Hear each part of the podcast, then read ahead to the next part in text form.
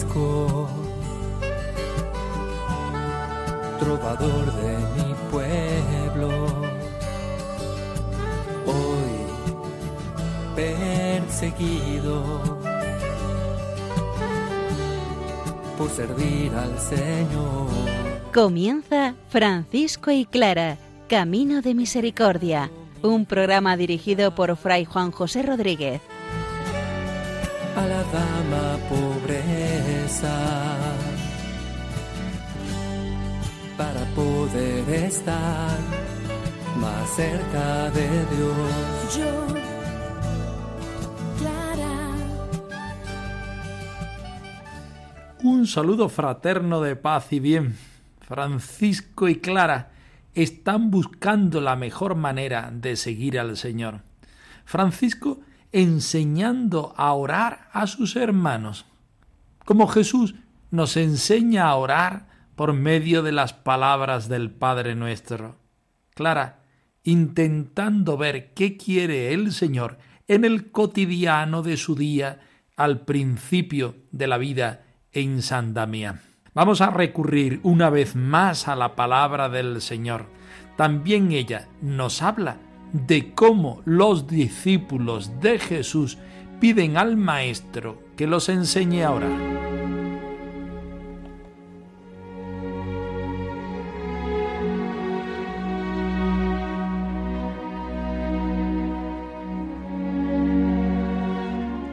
Del Evangelio según San Lucas. Una vez que estaba Jesús orando en cierto lugar, cuando terminó, uno de sus discípulos le dijo, Señor, enséñanos a orar, como Juan enseñó a sus discípulos. Él les dijo, Cuando oréis, decid, Padre, santificado sea tu nombre, venga tu reino Danos cada día nuestro pan cotidiano. Perdónanos nuestros pecados, porque también nosotros perdonamos a todo aquel que nos debe. Y no nos dejes caer en tentación.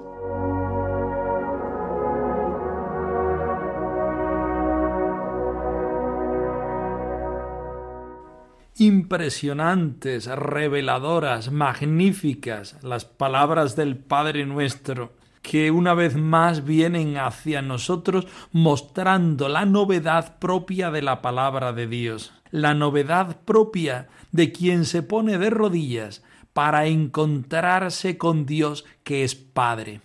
Ahí va, esa es la primera grandeza, encontrarnos con un Dios que es Padre, y nos lo muestra nuestro hermano Jesucristo. Llamamos a Dios Padre, llamamos al Señor nuestro. Y este es el descubrimiento franciscano también, porque Dios es Padre, Jesús es nuestro hermano. Y como Jesús es nuestro hermano, nosotros no queremos ser otra cosa más que hermanos y hermanos menores. Ante la grandeza del Señor nos sentimos menores, pobres y humildes llamados a vivir entre los que están en la tierra, entre los más pobres. Jesús, orando en un lugar, escucha la petición de sus discípulos que le piden que los enseñe a orar. Jesús abre el corazón, lo mismo que Francisco abre el corazón, y revela la oración del Padre nuestro santificado sea tu nombre, venga a nosotros tu reino, hágase tu voluntad en la tierra como en el cielo, danos el pan cotidiano y perdona nuestros pecados como también nosotros perdonamos al que nos debe. No nos dejes caer en la tentación. Todo un programa de vida del discípulo que quiere encontrarse con el Maestro toda una revelación que Jesucristo nos hace para que nosotros seamos verdaderos discípulos del Señor. Padre nuestro que estás en el cielo, santificado sea tu nombre y tu reino. Hágase tu voluntad. Así en la tierra como se hace también en el cielo. Padre nuestro te rezamos. Cielo y tierra escucharán está cantando con sus voces tu bondad. Empezamos a continuación a estudiar el capítulo 17 de la primera vida de Celano, cómo el bienaventurado Francisco enseñó a orar a los hermanos y la obediencia y pureza de estos. Vamos a ir por partes. Vamos a ver cómo Francisco enseña a sus discípulos a orar. Escuchamos este interesante texto.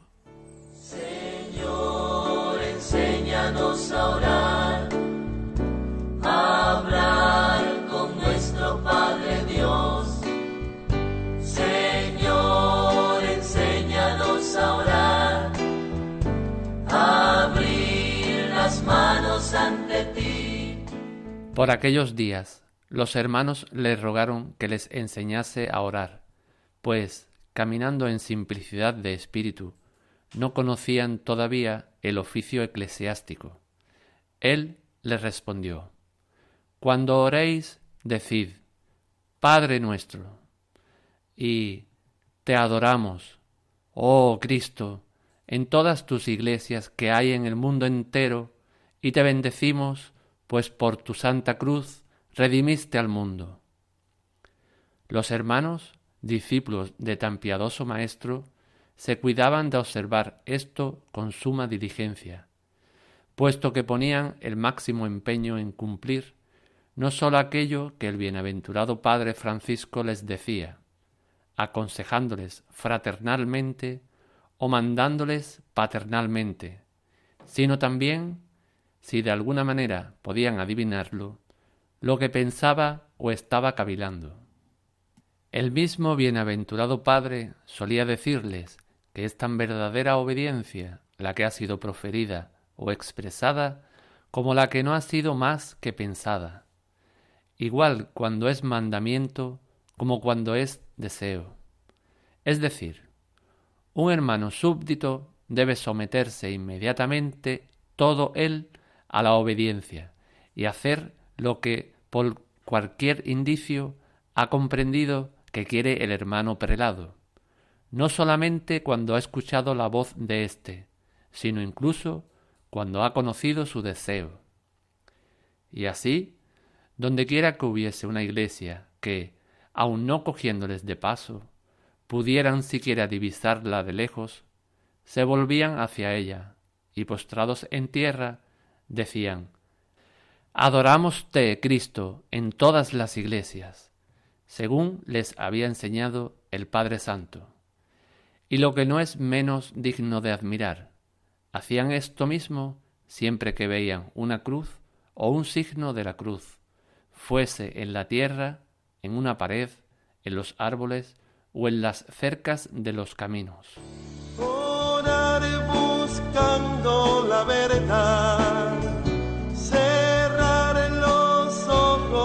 Para seducir, Señor, por tus huellas de paz. Tomás de Celano sigue haciendo un precioso paralelismo entre el Evangelio, es decir, la vida y la enseñanza de Jesucristo, con la vida y la enseñanza de Francisco de Asís. Lo mismo que los discípulos le piden a Jesús que les enseñe a orar, también los hermanos menores le ruegan encarecidamente a Francisco de Asís que los enseñe a orar porque caminando en simplicidad de espíritu no conocían todavía el oficio eclesiástico. Y es que Francisco nunca quiso fundar una orden, y menos una orden de clérigos. Él quiso responder al Señor, y el Señor le regaló el don de la fraternidad, le regaló el don de los hermanos. Él no quería hacer ninguna fundación eclesiástica ni monástica. Por lo tanto, lo que él hacía era lo que los hermanos empezaban a imitar y a vivir. Nada de oficio eclesiástico. Él, cuando los hermanos le piden esa enseñanza, le contesta evangélicamente. Le contesta con las palabras de Jesús.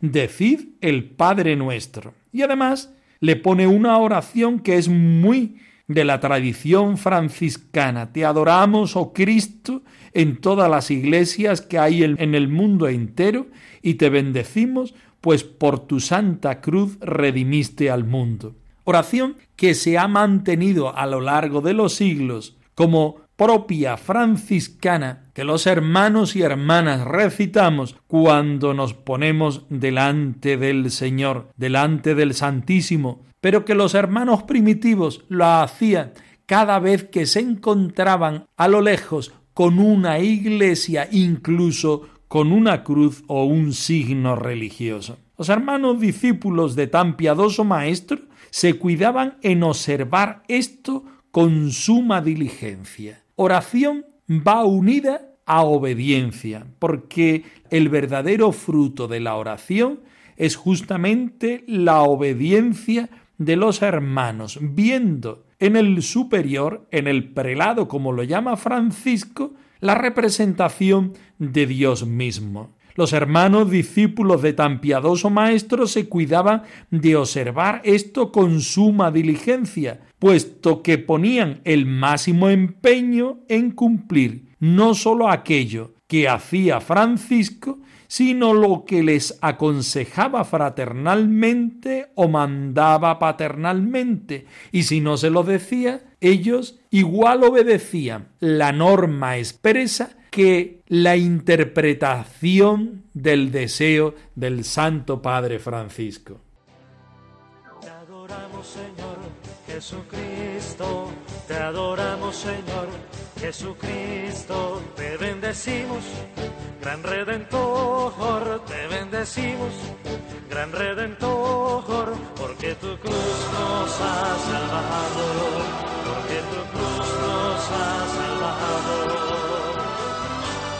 solo aquí te rendimos honor, sino en todas las iglesias, porque sabemos que tu poder se extiende por todas partes, se extiende por todas partes, Señor.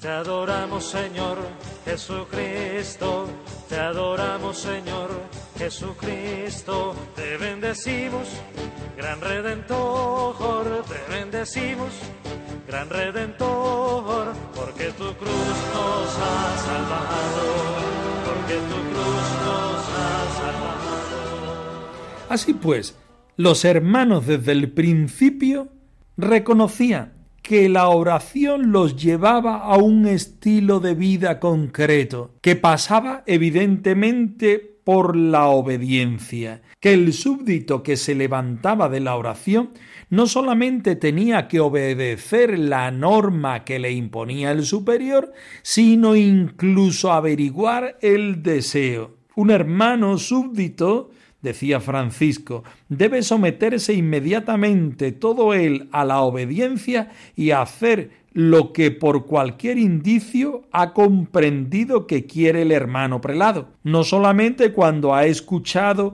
la voz de éste, sino incluso cuando ha conocido su deseo. Esta es la verdadera oración ponerse en la obediencia de lo que el Señor dice. Pero habitualmente el Señor nos habla por medio de los hermanos y tenemos claro que el consagrado, el hermano, el fraile, como diríamos hoy, reconoce en su guardián, en su ministro, la presencia del Señor y cuando obedece a su ministro, a su guardián, está obedeciendo a sí mismo y aún más se siente disponible. Así, donde quiera que hubiese una iglesia, que aún no cogiéndoles de paso pudieran siquiera divisar a lo lejos, se volvían hacia ella y postrados en tierra decían la oración del adoramos te, oh Cristo, aquí y en todas las iglesias que hay en todo el mundo, y te bendecimos, pues por tu santa cruz redimiste al mundo.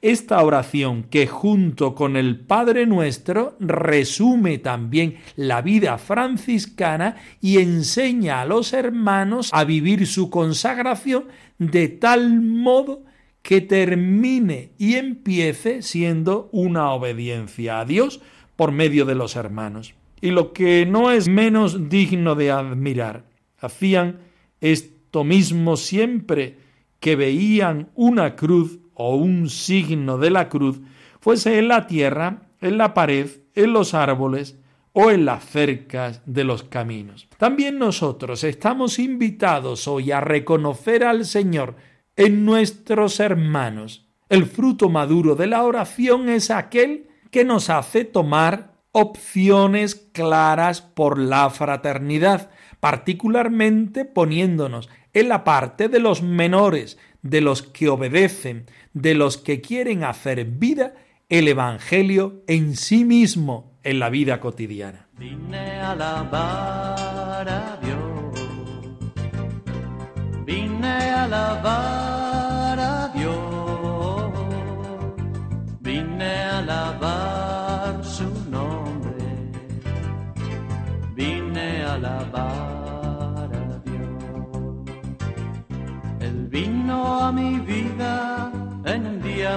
especial. Cambió mi corazón en un nuevo corazón. Y esa es la razón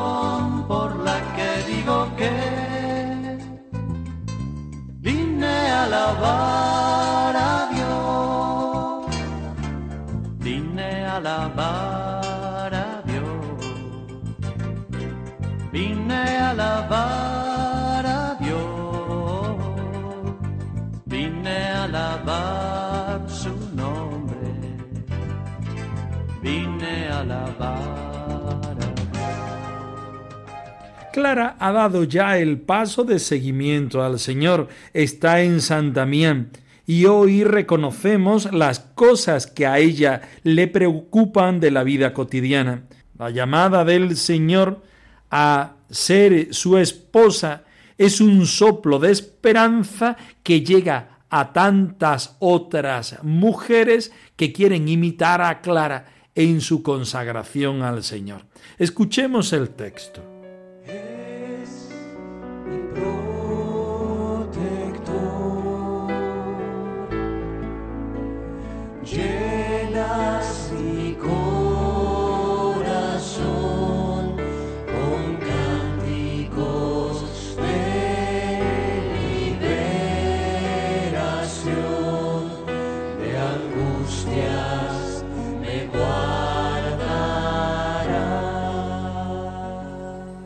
Cuando pude trasladarme a San Damián, iba contenta, aunque presentía que no sería fácil sobrevivir.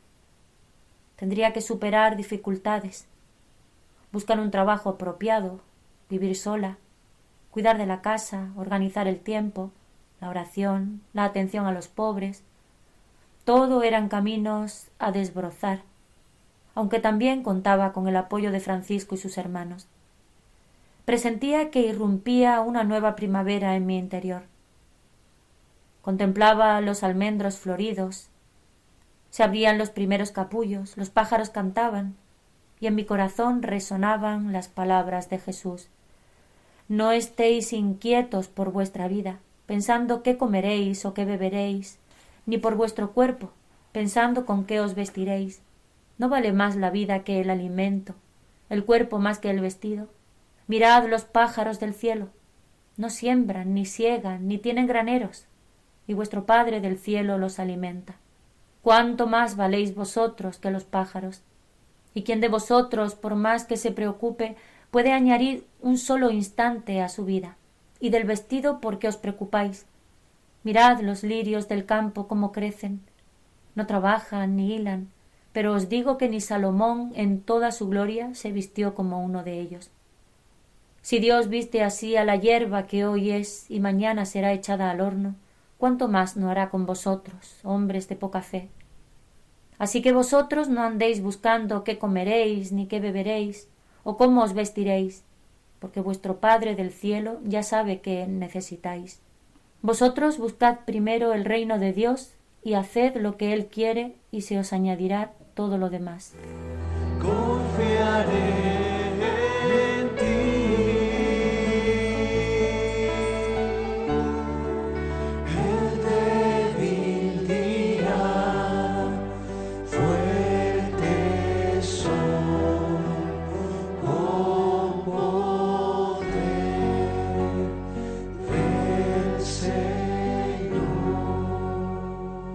Parece que esta biografía de la Santa de Asís adivina muchas veces nuestra curiosidad acerca de la vida de los santos, particularmente de la vida de Santa Clara. ¿Qué pensaría esta mujer al principio de su consagración al Señor, los primeros días de la vida de San Damián?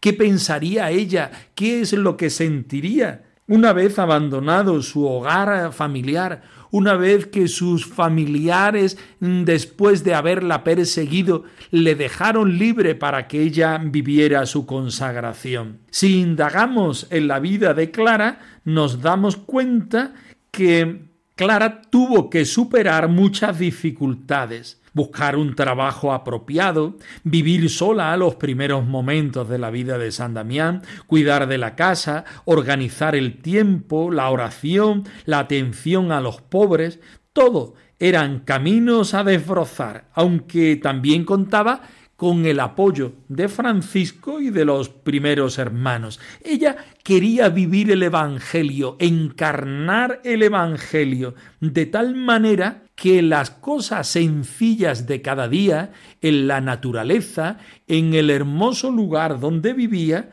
fijándose y contemplando la presencia del Señor, todo le parecía inquietud y pregunta, y todo le hablaba de Dios. No estéis inquietos por vuestra vida pensando qué comeréis o qué beberéis, ni por vuestro cuerpo pensando con qué os vestiréis. ¿No valéis vosotros más que el alimento, el cuerpo más que el vestido? Y Clara mirando los pájaros se acordaba de estas palabras de Jesús. Y Clara ponía todas sus inquietudes en el corazón de Cristo, y miraba a los lirios, y miraba a la pobreza, que le hablaba de respuesta confiada en el Señor. Si Dios viste así a la hierba, que hoy es y mañana se echa al horno, cuánto más no hará con vosotros, hombres de poca fe. Clara nos invita hoy a confiar en el Señor no andéis buscando qué comeréis, ni qué beberéis, y cómo vestiréis, porque vuestro Padre del cielo ya sabe qué necesitáis. Vosotros buscad el reino de Dios y haced lo que Él quiere, y lo demás se os dará por añadidura. También nosotros hoy imitamos a Clara en esta inquietud. También sentimos las preguntas y las inquietudes que nos hace el Evangelio y queremos dar una respuesta siempre nueva, siempre viva a lo que el Señor nos provoca. Clara hizo su camino, ahora nos toca a nosotros hacer el nuestro.